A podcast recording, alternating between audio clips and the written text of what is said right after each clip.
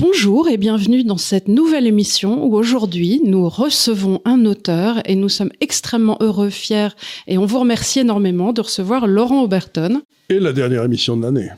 Et la dernière émission de l'année, mais ça, euh, oui, c'est vrai, c'est vrai. On arrive, euh, donc ça va me permettre de vous souhaiter un joyeux Noël. On a été vraiment heureux de travailler avec vous toute l'année, donc on finit dans une fanfare, véritablement. Voilà, très bien. Alors pour ceux qui nous auront suivis, nous avons déjà commis une émission euh, qui était effectivement, pour moi en tout cas, parce que quand on a un bon fond, pourquoi ne pas s'en inspirer? Je m'étais fortement inspirée de ce livre, raisonnablement sexiste. Et pour faire cette émission sur qu'arrive-t-il? Qui était le pendant de qu'arrive-t-il à nos jeunes hommes, qui était qu'arrive-t-il à nos jeunes femmes?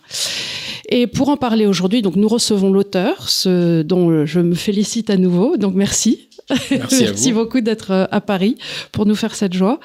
Et euh, alors c'est la première fois parce que je, bon, je, vous présente plus, tout le monde connaît euh, Orange Mécanique, tout le monde connaît. tout le monde connaît la, trilogie de Guérilla. Vous avez été un des premiers à signaler, dans le fond, la détérioration profonde de l'ordre public. Quoi. Alors, bah, d'autres l'ont fait, je pense, avant, mais en tout cas, avec un écho comme ça, je ne sais toujours pas exactement pourquoi, mais ce livre, oui, a marqué vraiment une sorte de tournant quand même. Ouais, c'est vrai. Dans la, dans la, perception des Français, mm. dans, dans, le fond de, de, de, la tranquillité, quoi. Oui, et maintenant, à peu près tout le monde admet que le constat est plus ou moins le bon, quoi. Euh, voilà, mais après, euh, c'est. C'est quoi C'est il y a 10 ans Qu'est-ce qu'on va en faire? C'est la... Oui, il y a dix ans exactement. Il y a dix ans. Donc il a fallu dix ans aux journalistes de base qui travaillent dans une radio pour considérer qu'il y avait des choses à peu près un peu normales. Quoi. voilà, c'est ça. C'est à peu près ça. Et maintenant, je pense les dix prochaines années à réfléchir à est-ce qu'il faudrait pas envisager de faire quelque chose.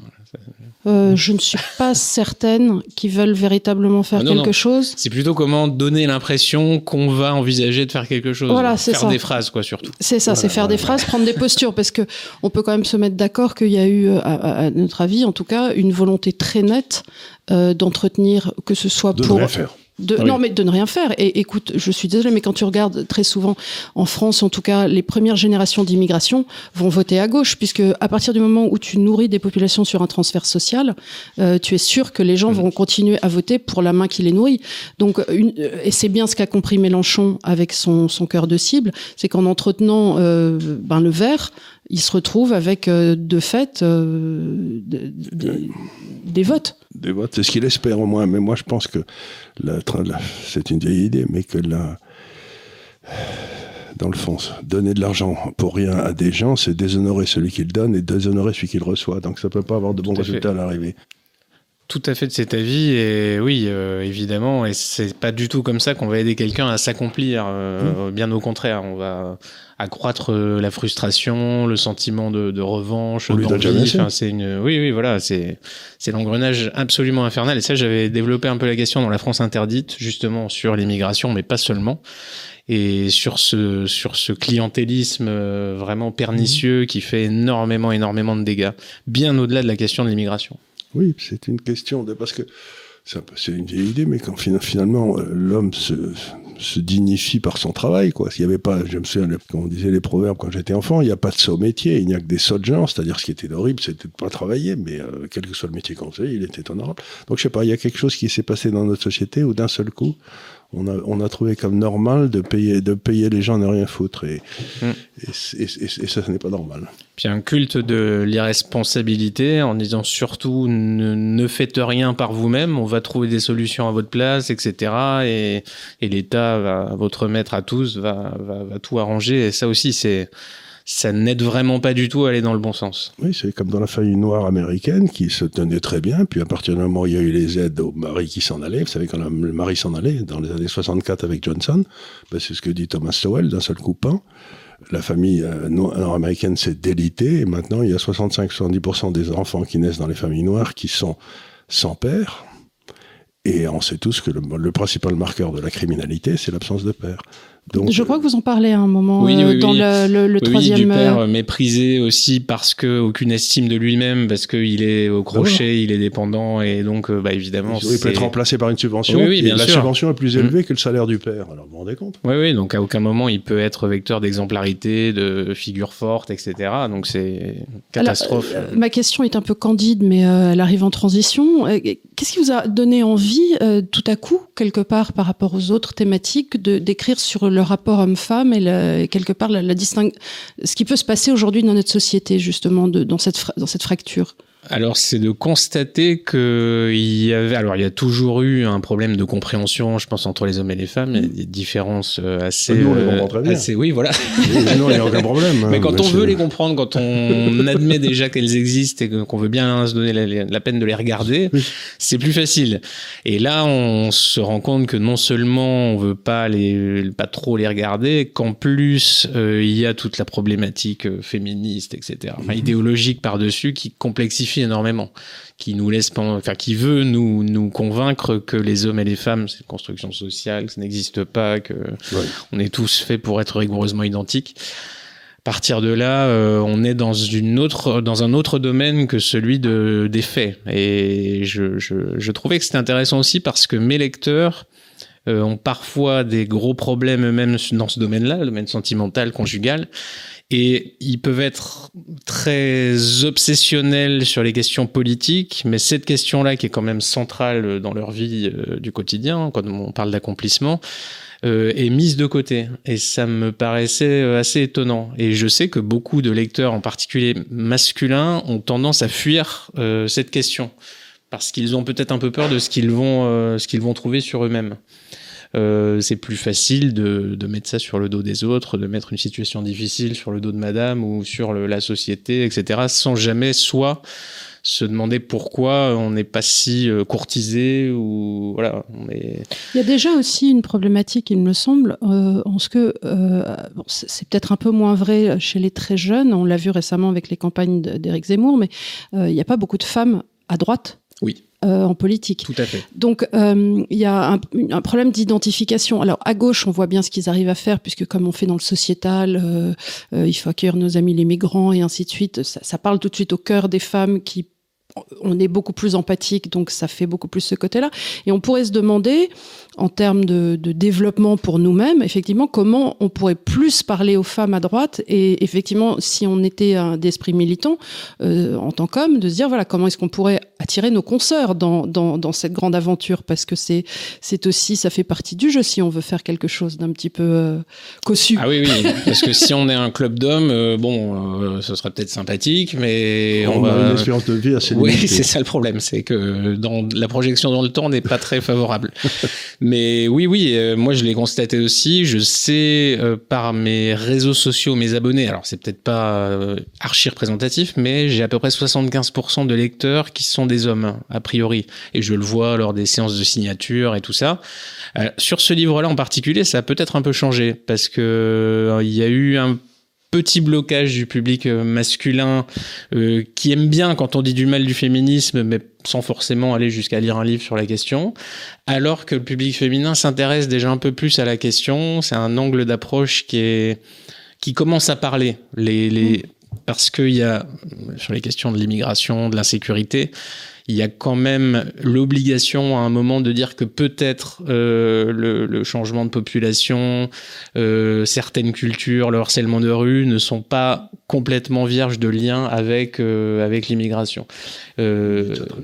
Euh, oui. Oui, oui, oui. J'ai l'habitude. Prends des notes. Prends des notes. J'ai l'habitude, des plateaux télé. Ouais, ouais, c'est super bien fait, franchement. Personne n'a rien compris. Je suis ébahi. Je suis ébahi aussi. Prends des notes. Non, euh, quelque chose qui est très intéressant et que vous reprenez très bien vous voulez dire que vous avez 10 ans d'avance encore que Dans 10 ans, peut-être les femmes et les hommes seront capables de se parler à nouveau C'est ce que Marilyn Chappell m'a suggéré, parce que j'ai fait un, un, débat avec elle sur ce livre, et euh, elle laissait entendre après le livre qu'elle voulait pas trop être en désaccord, parce que s'il s'avérait encore une fois que le livre avait euh, quelques années d'avance, elle préférait être du bon côté, donc elle ne prenait pas de risque, euh, donc c'est bien.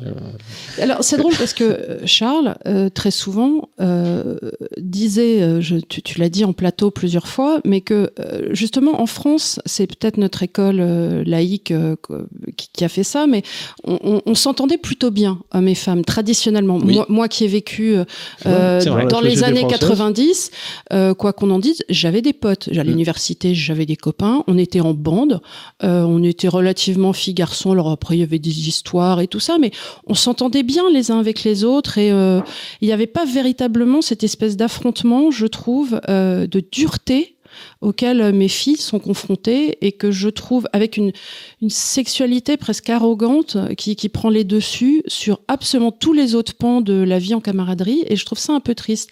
Et alors, ce que j'ai bien aimé dans, dans, dans votre livre dès le début, c'est justement la, de reprendre nos différences à la source, c'est-à-dire dans l'observation, que les filles peuvent être par exemple plus verbales à un Mhm. plus jeune âge, et les garçons, euh, ma foi, euh, plus, plus, moins aptes à, au développement euh, pérenne que qu'on leur, euh, qu'on leur consoeur. Et c'est-à-dire, les garçons se trouvent beaucoup plus tard. Je t'ai toujours entendu dire que toi, avant l'âge de, de 21 ans, tu savais pas bien où t'étais. T'étais. Oui, d'ailleurs, je suis pas certain de le savoir aujourd'hui. Non, mais t'étais en puzzle. T'étais- J'étais pas- un grand chaos. Là-haut, c'était un chaos, absolument. C'était, Ah oui, le, le mix de, de tes émotions, de tes hormones, parce qu'on oublie le rôle. Enfin, non, vous l'oubliez pas, justement, vous parlez très bien euh, de. Ah, de- le de- testostérone, ça rend les gens un peu cons. Hein. Ah Bah, oui, oui, oui. Et la maturité des, des filles intervient bien plus tôt, euh, bien fort logiquement, puisque quand même, elles, leurs actes ont des conséquences bien plus Bah, C'est-à-dire que si un gamin à 16 ans, il faut qu'elles soient Voilà. un peu prêtes de s'en occuper. Quoi. Alors que bon, oui, le chaos masculin peut durer, euh, c'est pas, c'est Moi, pas si grave. que si j'avais été juge, un type qui a moins de 27 ans, je le retrouvais toujours des circonstances atténuantes parce que Ouais, mais jusque-là, en plus, est très con. Quoi. ça peut être payant des fois. euh, Ouais. ce- C'est ce chaos qui permet de pré- Ah ouais. créer des- aussi brillant que stupide. Quoi. Il y a, Ouais, il y a les il y a deux. des- Bah, Ouais. c'est effectivement, c'est, c'est la vieille histoire de Christophe Colomb, mais enfin, quand on voit quand même les gars qui se lèvent un matin en se disant Ah oui. la route de la soie est coupée, tiens, si on prenait des bateaux Ah ouais, ouais, non mais c'est ça. conscients assez, le C'est- truc c'est grand comme euh, ce, voilà, et on y va, euh, et on part tous ensemble histoire d'a- d'attraper le scorbut de concert. Vous dites quand Ah même, les gars, le c'était pas. Euh, folie sont des notions très. ouais, Et ouais. tout ça avec l'argent des autres en plus. Mais je- moi, je voulais juste dire un truc, puisque vous en parliez tout à l'heure du, du fait que les filles, peut-être à 16 ans, devaient euh, savoir s'occuper d'un petit si toutefois ça leur arrivait. Moi, c'est pas véritablement ça. Je trouve qu'il nous fait euh, devenir mûrs plus tôt. C'est de faire la constatation à partir du moment où euh, on commence à devenir une femme et on peut avoir l'air d'une femme à 13 ans. hein. Mm. Euh, 13 ans, 14 ans, on peut avoir l'air d'une femme que euh, de, de l'agressivité masculine. euh, Le dont- regard des hommes. le regard Ouais. des hommes. Ouais. Et le regard des hommes est très vite, tu comprends très vite, mais sans avoir mis des mots dessus, que tu dois pas te retrouver toute seule dans une pièce avec certains gars. C'est drôle comme on n'a pas besoin de te l'expliquer. Je te jure que ça te vient dessus euh, quand t'es petite fille. Là, Vous avez l'impression immense- que vous êtes une proie. Oui. Euh, et ça, ça te fait, euh, bah, pardon, mais euh, dans la jungle, je pense que ça doit être pareil. Bah, ça te fait prendre une bonne dose de maturité très Oui, vite. c'est ça. L'innocence euh, est dangereuse, quoi, en quelque sorte. Ah bah, c'est une question il- de vie ou de mort, Oui, oui, exactement. Ouais. Donc il faut, femmes. il faut- il faut se vacciner très vite plus. des illusions, quoi. C'est ça. Ouais. Et, euh, et donc, euh, ça te fait apprendre très vite euh, cette le fait d'avoir les pieds sur terre. Et, euh, et ce que je trouve d'assez déplorable à, à notre époque, c'est qu'à force d'entretenir les, les filles dans une illusion de qu'on a vu au travers des réseaux sociaux et dont vous parlez aussi, euh, de sursexualité, euh, en se vendant, en se mettant en scène et ainsi de suite, je pense qu'elles oublient véritablement quelles devraient être les règles euh, de la Oui. femme vis-à-vis de l'homme. Ah, ça, c'est un, un des points de ma troisième partie euh, un peu cruciaux, je trouve, de d'essayer de les comment dire, de leur faire prendre conscience que se respecter est vraiment la, la, la, la règle première primordiale et que euh, les lois ou machin ou le reste ou les séries Netflix et tout ça ne, ne vont pas les aider à ça. Et ça, c'est sur, on, parle, on débat beaucoup des notions de consentement, mais c'est un message qui est toujours difficile à faire passer parce que quand vous dites ça, quand vous, quand vous dites qu'il faut passer un message aux victimes potentielles, euh, c'est interprété comme des excuses euh, de, de l'agresseur ou du, Mm. du prédateur, etc. Mais c'est pas ça du tout. C'est d'expliquer que les choses sont complexes et qu'il faut vraiment avoir tout de suite. Oui, on est tout de suite. euh, Il y a tout de suite cette notion de prédation. Il faut tout de suite avoir de la lucidité par rapport à soi, par rapport à ce qu'on la capacité à faire formuler ce qu'on pense, à formuler ce qu'on pense, est-ce qu'on est d'accord ou pas, et d'être capable de l'énoncer, de le manifester clairement. Et je sais que de dire ça, ça vous vaut lire féministe parce que non, c'est la victime et la on peut pas dire on peut pas faire de reproches à la victime, mais c'est pas ça du tout que je veux dire, mais ça éviterait beaucoup de problèmes. On peut dire à la euh, victime que c'est peut-être pas la peine de se mettre inutilement en danger, quoi. C'est ça. Voilà, c'est un c'est difficile de dire ça, mais la notion de responsabilité individuelle, personne ne peut y échapper. Ce qui est amusant, c'est se met à se parler de ça, comme on retrouve des messages qui sont vieux comme l'humanité, les gens vous disent, oh là là, vous êtes vieux jeu. Euh, oui, euh, il y avait peut-être des tas de choses. Ce que disent les Anglais, je crois, c'est que le, conservatisme, c'est de garder les choses qui ont marché. Vous savez qu'il y avait toute une série de trucs dans les rapports hommes et femmes qu'on avait trouvé en, en France. On avait trouvé, on, on vivait plutôt bien.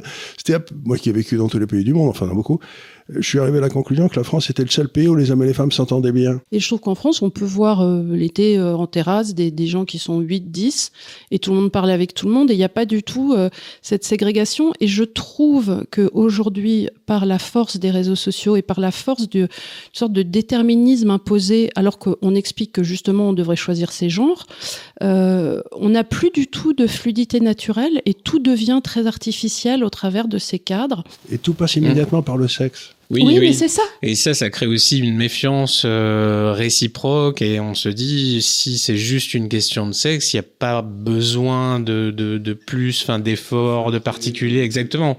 Tout, tout, tout, voilà, tous les principes de civilisation même euh, passent un peu à la trappe puisque bah, c'est simplement euh, oui, non et voilà, c'est tout. merci, au revoir et ça...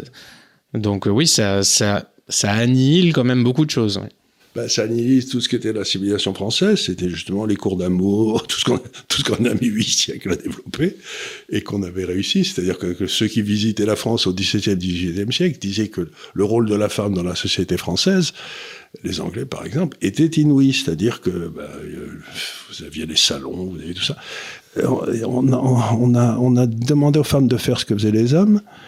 Et puis on a tout, on a tout sexualisé, allez, puis on se retrouve maintenant dans un monde où dans le fond, bah, plus personne ne parle à plus personne, quoi, puis, puis on s'emmerde. Oui, oui, oui, et le pouvoir féminin, euh, c'est vrai, sur le clan, sur la, sur la, la cohésion est vraiment extrêmement important, et le féminisme euh, a fait pire que l'ignorer, puisqu'il a, il a voulu carrément le, détruire, voilà, en disant, ils doivent, non, non, le pouvoir, il est masculin, doit, la compétition sociale, c'est tout. Oui, c'est-à-dire que tout est analysé en mm. termes de pouvoir, c'est ça qui m'étonne, c'est-à-dire c'est, c'est tout en rapport de dominant-dominé. Ah, puis c'est un exemple que je prends dans le livre, c'est qu'effectivement, le pouvoir, on a cette idée de l'homme chef, dominateur, etc. Mais par exemple, ma grand-mère euh, avait un pouvoir incroyable sur l'intégralité de la famille, sans jamais à aucun moment le manifester ou l'exprimer, mais simplement parce que c'était euh, le, lion du clan, c'était elle qui était la figure. Euh, et c'est un, un pouvoir, c'est un pouvoir incroyable, mais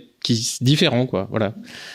Moi, c'était tout à fait mon ressenti avec ma grand-mère aussi. Et euh, oui, ta mère. Et du reste, euh, l'organisation familiale s'était fait autour d'elle, puisque j'avais une tante qui vivait au premier étage, l'autre qui vivait au quatrième, mon autre tante qui vivait à 20 numéros plus bas dans la rue. Et tout le monde se retrouvait à 17h chez ma grand-mère.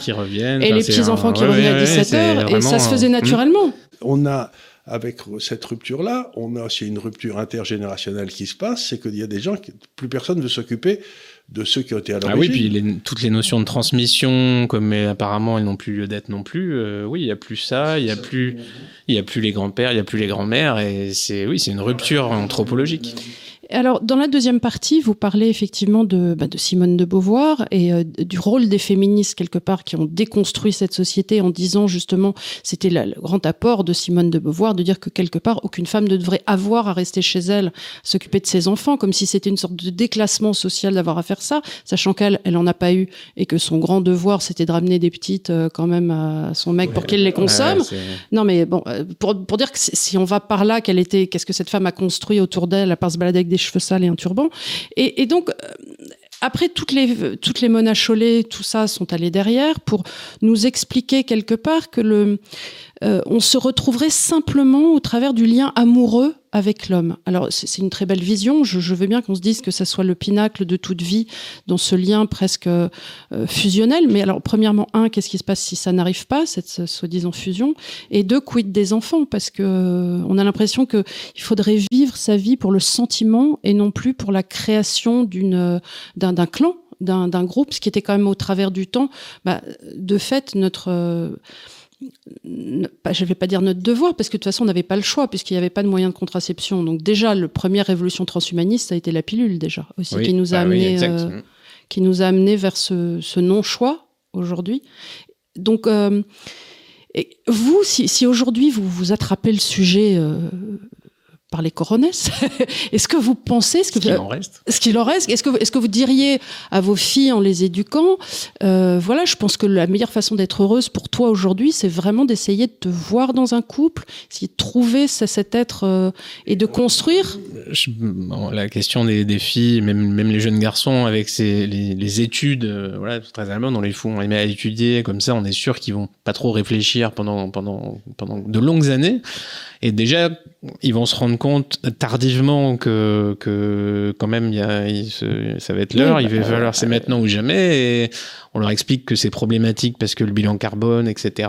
Et, et à partir de là, euh, c'est compliqué. Surtout que ça devient compliqué de trouver quelqu'un de valable, comme on l'a dit, puisque comme personne se projette dans l'accomplissement et dans la durée, c'est difficile de trouver quelqu'un qui partage ça. Donc euh, on a tendance à se résigner à cette monogamie en série, mais très en série. On, échange tout le temps et, et on trouve jamais finalement, parce que tant qu'on ne pense pas effectivement dans la dans la durée, euh, on est condamné à, ça, à ce genre de recherche perpétuelle. Il y a un moment, il faut s'arrêter de faut, s'arrêter de réfléchir, quoi. Oui. C'est-à-dire dire bon, mais euh, c'est peut-être pas c'est peut-être pas la bonne, mais enfin, euh, bah, bah, tant pis, c'est parti, quoi. Oui, oui, parce que oui. C'est là, mais il me semble qu'il y a quand même une espèce de de refus de prendre des risques. Oui, oui, non, mais les, les hommes, euh, ou les femmes aussi d'ailleurs, mais il y a une peur de la décision et des conséquences. Voilà, parce que les actes ont des conséquences et.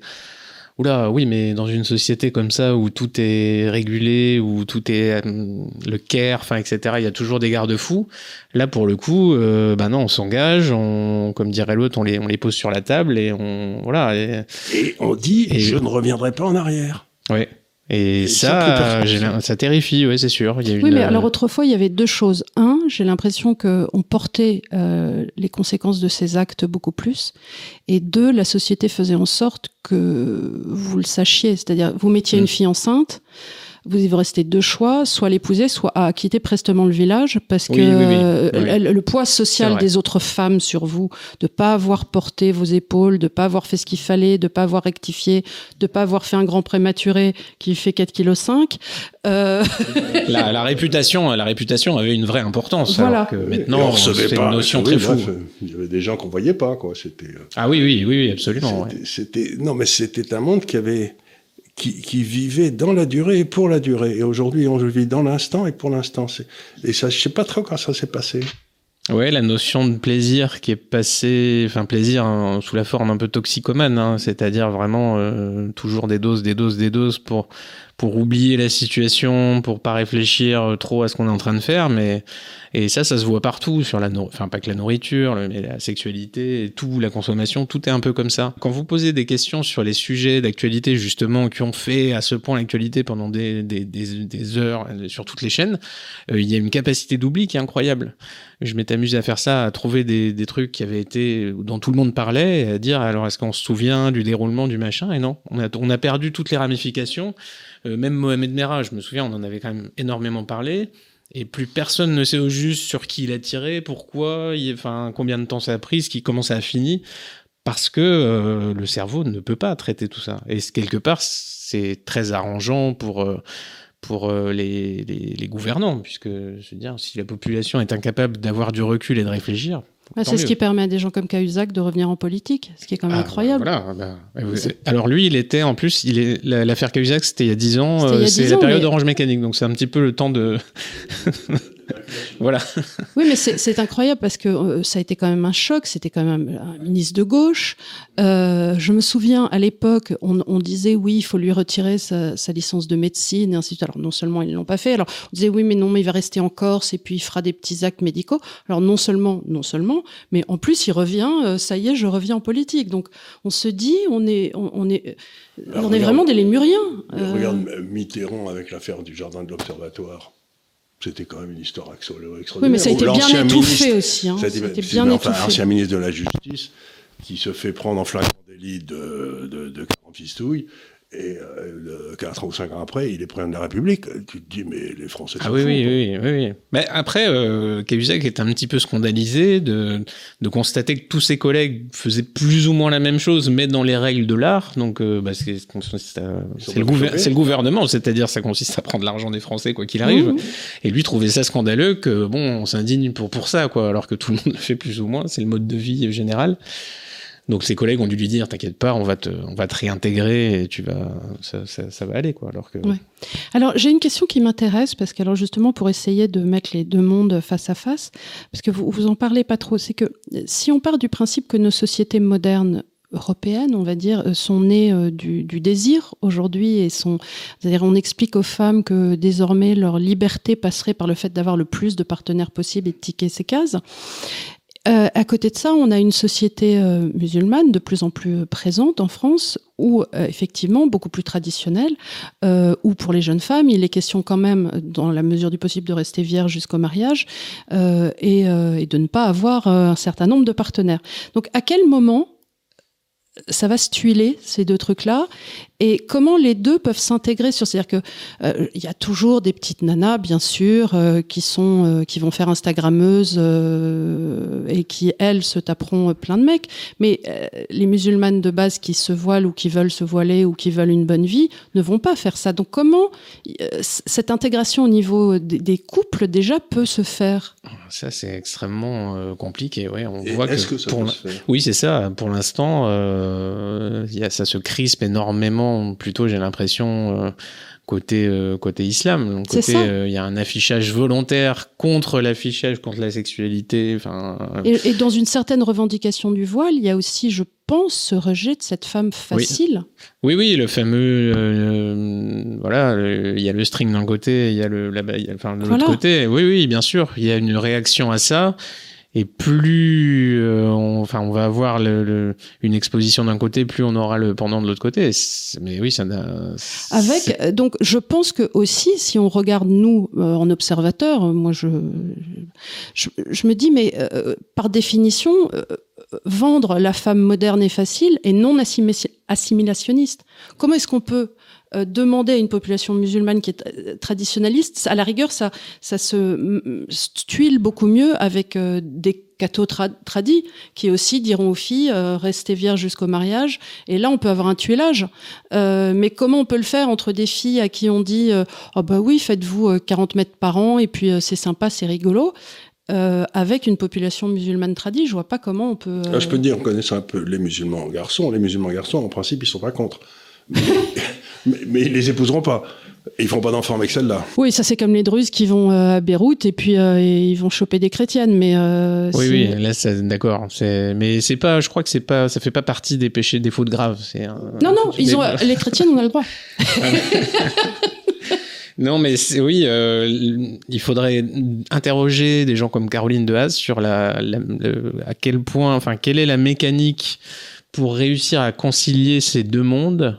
Euh, en expliquant que l'avenir ne peut ne les exclut pas enfin ils doivent être les deux dans le dans, dans le projet et ça euh, c'est vraiment, moi, ça me paraît un saut quantique. Euh, oui, ça paraît extrêmement difficile. C'est la question que posait Ellul il y a très longtemps. Vous savez, Ellul qui était un professeur à Bordeaux, un, un éminent, et il a beaucoup réfléchi. Il était euh, l'un des dignitaires de l'Église protestante de France, professeur à Bordeaux. Il, a, il y a des études éluliennes qui sont faites dans les grandes universités américaines. C'est un des grands esprits, un peu comme Raymond Rand, quoi.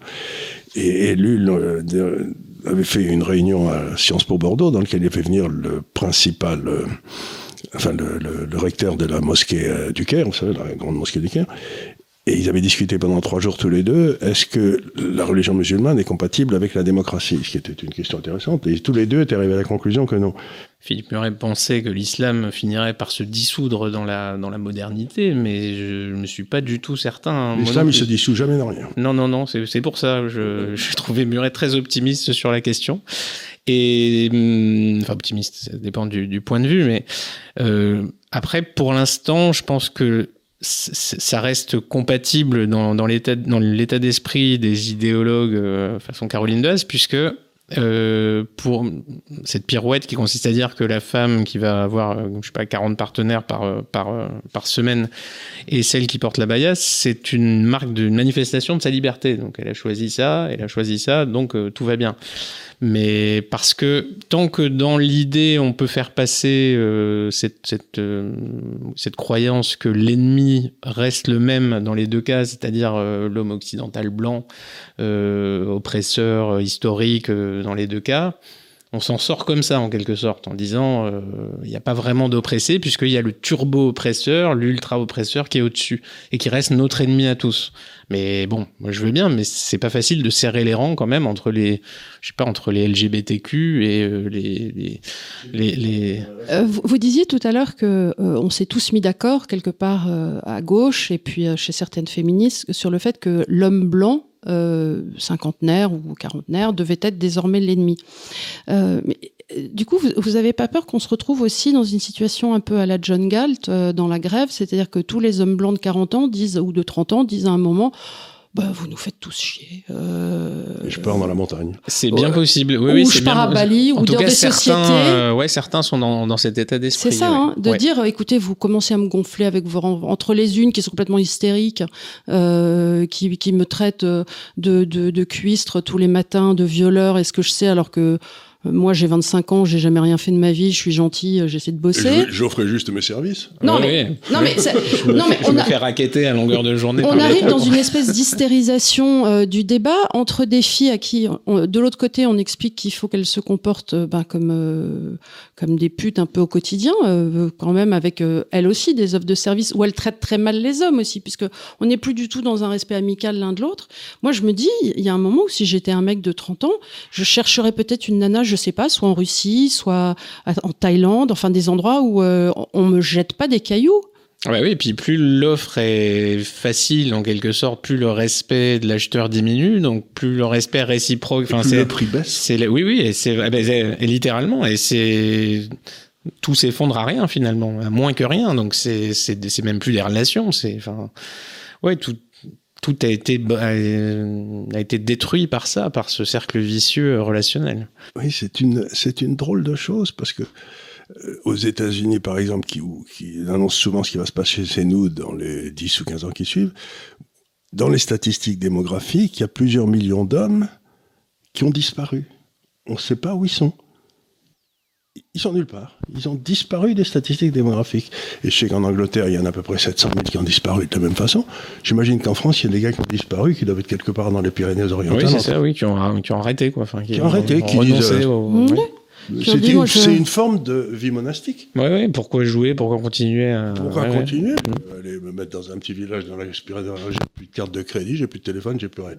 Je vais faire deux trois petits boulots pour euh, pour rénover des charpentes et puis. Euh... Bah non, mais euh, puis l'absence de sens de certains euh, travaux et le fait de bah, de travailler dans un état de semi-esclavage pour quand même l'État et, et, et d'autres et tout ce qui va avec fait qu'à un moment celui qui se pose la question du sens de sa vie, oui, il a peut-être de bonnes chances de dire stop, c'est bon. Donc en fait, si on résume, on a comme grand danger ce qui nous vient euh, potentiellement en, immigration non contrôlée, euh, qui change un petit peu notre paysage euh, d'origine. Et de l'autre côté, on a de l'intérieur aussi cet immense danger qui est qu'on a peut-être moins vu venir, puisque c'est au fil du temps. Euh, et comme toujours, quand les changements se font euh, au fil du temps, comme ça, on, on les voit moins. C'est euh, quelque part la, la, décrépitude dans laquelle nos relations hommes-femmes sont en train d'être portées. Alors bien sûr, ça l'a sûrement été aussi en grande partie par l'éducation nationale. Ça l'a été par ce nouveau mouvement woke qui, ah, ça, pompon, ça, oui. qui, bah, qui, nous arrive quand même. Bon, c'est Bourdieu qui est passé par par les États-Unis puis qui nous qu'on s'est repris oui, dans voilà, la face. On se reprend le, qu'on se reprend, boomerang, ouais. on se reprend le boomerang qui, qui est quelque part Avec de notre faute. d'élan, ouais, ouais. Euh, mais toujours est-il qu'en attendant, euh, et les États-Unis sont complètement fous aussi. Et, euh, et aujourd'hui, moi, je me dis bon, bah, j'ai j'ai des filles qui ont qui ont 20 ans, 21 et euh, bah, qui, font leurs études, mais je, je, je trouve que le monde dans lequel elles s'insèrent est d'une brutalité humaine et j'ai pas vraiment de réponse euh, pour. Ouais, pour malheureusement, oui. Pour, oui, oui, euh, c'est ça. Ben, enfin, moi, je- ma réponse, c'est de- d'essayer de, de mettre ça à d'aller sur l'individu en disant soit ce qu'on peut faire, mais le problème, oui, c'est que l'ambiance générale dites est une là. Quoi. réponse qu'individuelle, c'est-à-dire, euh, voilà, il faut essayer d'être un bon père, donc de trouver quelqu'un qui sera une bonne mère, et puis de faire une bonne famille. Voilà, au moins son essayer, niveau. essayer de pas soi-même être un des pans du déclin anthropologique, déjà, c'est un bel effort. Mais parce qu'après, oui, il faut admettre que. Mais il faut y a- beaucoup de caractère, parce que qu'est-ce qu'on se Ah, doit bien, faut, là euh, plus qu'un caractère, oui, c'est ah bah, c'est un combat quotidien, quoi, c'est sûr. Après, l'autre difficulté est quand même économique, dans la mesure où aujourd'hui, l'évolution des salaires est telle en France qu'il est très difficile. Moi, je vois, quand on était petit, toi, tu travaillais euh, à la Banque de Suez, tu commençais en tant que jeune cadre, mais ton salaire permettait de faire vivre une femme, trois enfants, à Mm. Paris, dans un bel appartement qui était un, trois, un quatre pièces. Aujourd'hui, euh, aucun cadre ne peut vivre à Paris avec femme et trois enfants Ouais, dans un vrai. quatre pièces. Et très souvent, les femmes de, de, de, de, de la société au milieu euh, travaillent presque pas par choix, mais pour, euh, bah, pour s'en sortir. Ouais, pour ouais. payer l'appartement. Euh, et que certaines voudraient faire le choix d'arrêter, qu'elles ne pourraient pas parce que les traites de l'appartement sont telles et ainsi de suite. Donc on a quand même cette réalité socio-économique aussi au milieu. Oui, euh, et dans le monde rural, on a la même chose. C'est vrai qu'avant, euh, quand c'était, je sais pas, la ferme, ou euh, C'était c'était, la grand-mère, la tante. voilà, qui faisait plus ou moins tout comme ça, mais on n'avait pas cette obligation de salariat ou de qui, qui est venue se greffer par dessus. Ouais, Sans qui- compter que dans le monde agricole, ils le disent tous, euh, aujourd'hui on les enquiquine à faire des papiers pour, pour l'Europe, pour machin. Autrefois ils y passaient une demi-journée par mois. Aujourd'hui, on- ils disent tous, mais- Euh, c'est une journée par semaine et c'est madame qui s'y colle en général. Et du coup, pendant ce temps-là, elle fait pas les poules, elle fait pas autre chose, quoi. Mais la- les- le monde agricole a été décimé par ça, par la complexité. euh, Aujourd'hui, être euh, être agriculteur, c'est être vraiment. euh, Enfin, il faut être très très doué dans l'administratif, dans toutes ces Ah, de gestion, plus. etc. Euh, C'est étouffant. Étouffant. Et c'est pour ça qu'énormément ont disparu, n'en peuvent plus, se foutent en l'air ou arrêtent. Ou, Ils ont pas envie de faire ça. S'ils étaient bons, euh, enfin s'ils aimaient l'école, ils auraient continué l'école. euh, voilà. Donc euh, on les enquiquine à remplir des trucs, des papiers que que des fonctionnaires euh, à Bruxelles ont décidé de remplir. Et les que gars, personne ne lit. et que- bah, évidemment Ouais, personne non, ne les des lit. tas de règlements à l'infini, ultra chiants, qui, mais qui poussent à démanteler une ferme, un machin, parce qu'il est pas exactement comme il aurait dû selon la circulaire, machin. Enfin, moi, j'ai toujours l'histoire que je raconte. Je- famille dans le Gers, qui est un, le département le plus agricole de France, mais il y avait une vieille dame qui était là, qui faisait des foie gras tombés par terre.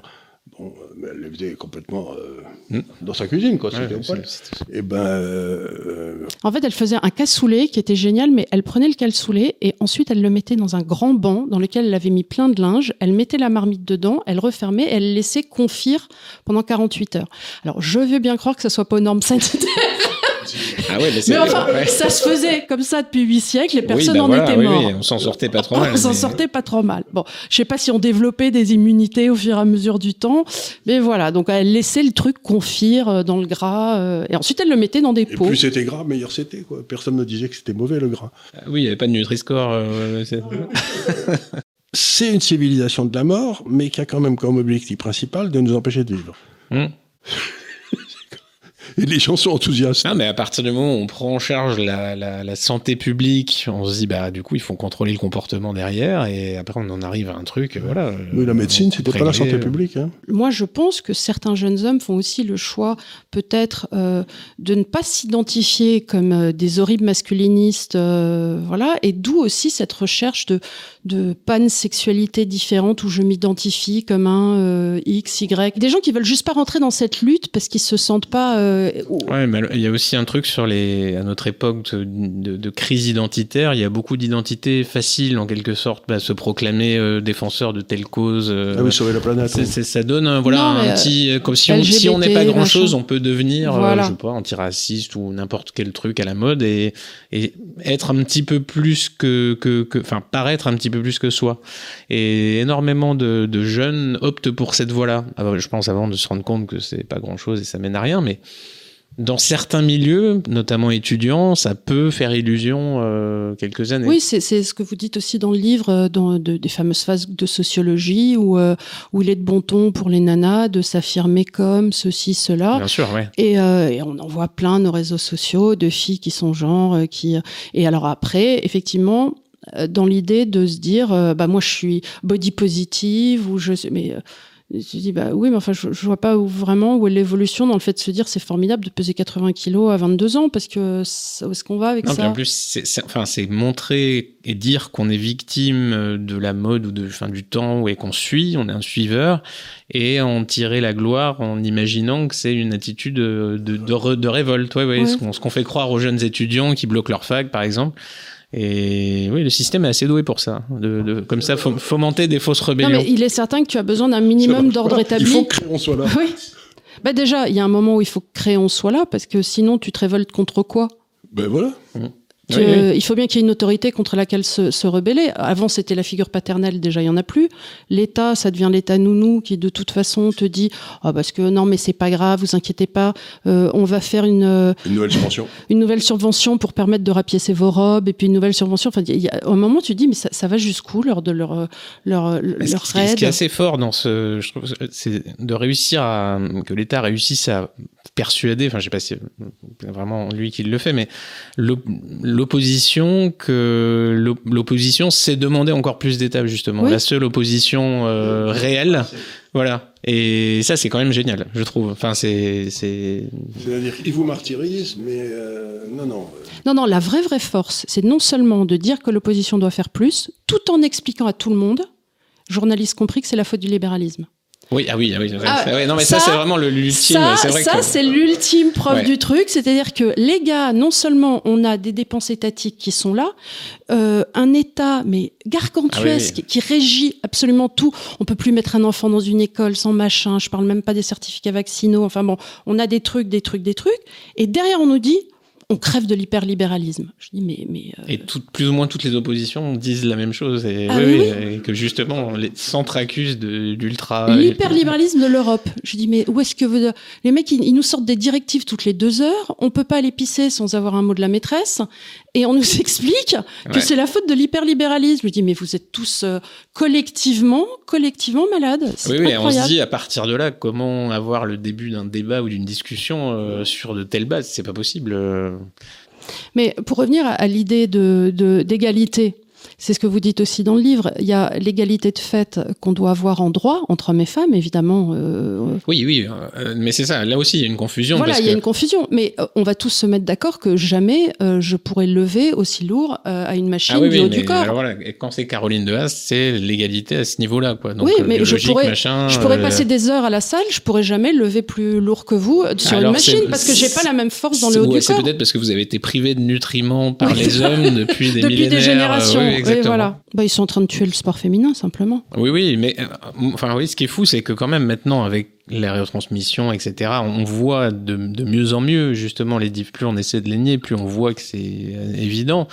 Et quand même, il y a toujours, l'idéologue a toujours cette force d'affirmer des, des, choses avec euh, conviction et monsieur moyen voit ça, se dit non, quand même, j'avais vraiment l'impression qu'il y avait des et j'ai déjà des gens tout à fait euh, normaux qui m'ont dit non, mais c'est parce que les femmes, si si elles étaient euh, dès le plus jeune âge entraînées à courir, etc., ce serait à peu près le même résultat. Non, euh, c'est pas vrai. Et d'ailleurs, évidemment pas parce que tous les gens qui ont fait du sport, j'ai fait beaucoup de, de danse classique et on n'a pas du tout les mêmes souplesses de bassin. Déjà dans l'écart des hanches, un homme ne peut pas ouvrir à 120 degrés, il peut ouvrir qu'à 90 ah degrés. Nous, on peut ouvrir à 120. Euh, c'est physiologique. un bébé ne pourrait pas passer dans voilà. Dans un... non, voilà. Et dans la souplesse. Alors, on peut acquérir. Euh, et alors, c'est drôle parce que j'étais avec ma fille dans un cours de danse justement il y a trois ans. Et il y a un homme opéré qui est venu euh, bah, dans le vestiaire où on se changeait toutes parce qu'il y a une espèce de, de, table centrale et tout le monde est là. Et ben, je, on a eu toutes un moment de malaise parce qu'on voit arriver quelqu'un qui est beaucoup plus grand que nous, avec des mains beaucoup plus grandes, des pieds beaucoup plus grands. Et même si la personne est opérée, on a tout eu un moment de euh, bah, bah, c'est horrible, mais oui, c'est un loup qui rentre euh, là où il y a des moutons. Donc, bah, on est tout allé vers des cubicles euh, individuels pour se changer parce qu'on n'était pas à l'aise. Alors, on peut m'expliquer que c'est très méchant de notre part, mais vous pouvez pas, nous qui avons grandi sur le danger, nous expliquer qu'à un instant qu'on voit un truc dangereux arriver, nous dire N'ayez pas peur. Ben moi, j'ai quand même peur. Non, et puis qu'un individu ait, euh, je sais pas, euh, se sente mal ou ait des troubles hormonaux, enfin, je sais pas, ça arrive, ou psychiatrique, ou je, pas du tout, simplement psychologique, ça, ça arrive, mais on, il ne peut pas, enfin, il peut pas y avoir des, des, des, des ligues de, de, de, pensée qui imposent à la population de voir du bleu à la place du rouge. Enfin, c'est, c'est ça. Parce que c'est nous qui allons le vivre. Et, c'est ça, voilà. Encore une fois, c'est un moyen de culpabiliser l'intégralité de la société, de, de, de tordre les, les pensées, quoi, de les soumettre à, au désir de, je sais pas qui. It's broken. It's broken. Mais on va dire qu'on a bientôt, euh, je pense que. On a beaucoup parlé, qu'on a fait des constatations et qu'on arrive à aucune conclusion pratique parce que c'est.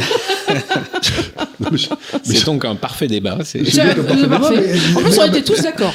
en plus, on était d'accord, on a débattu en étant d'accord, mais ce que je trouve extraordinaire, c'est justement que si, on a, si j'avais parlé à ma grand-mère tiens, de tout ça, elle m'aurait dit, mais vous êtes devenu fou. Hmm. Et donc, la seule conclusion pratique à laquelle j'arrive, c'est qu'il faut retourner à la raison.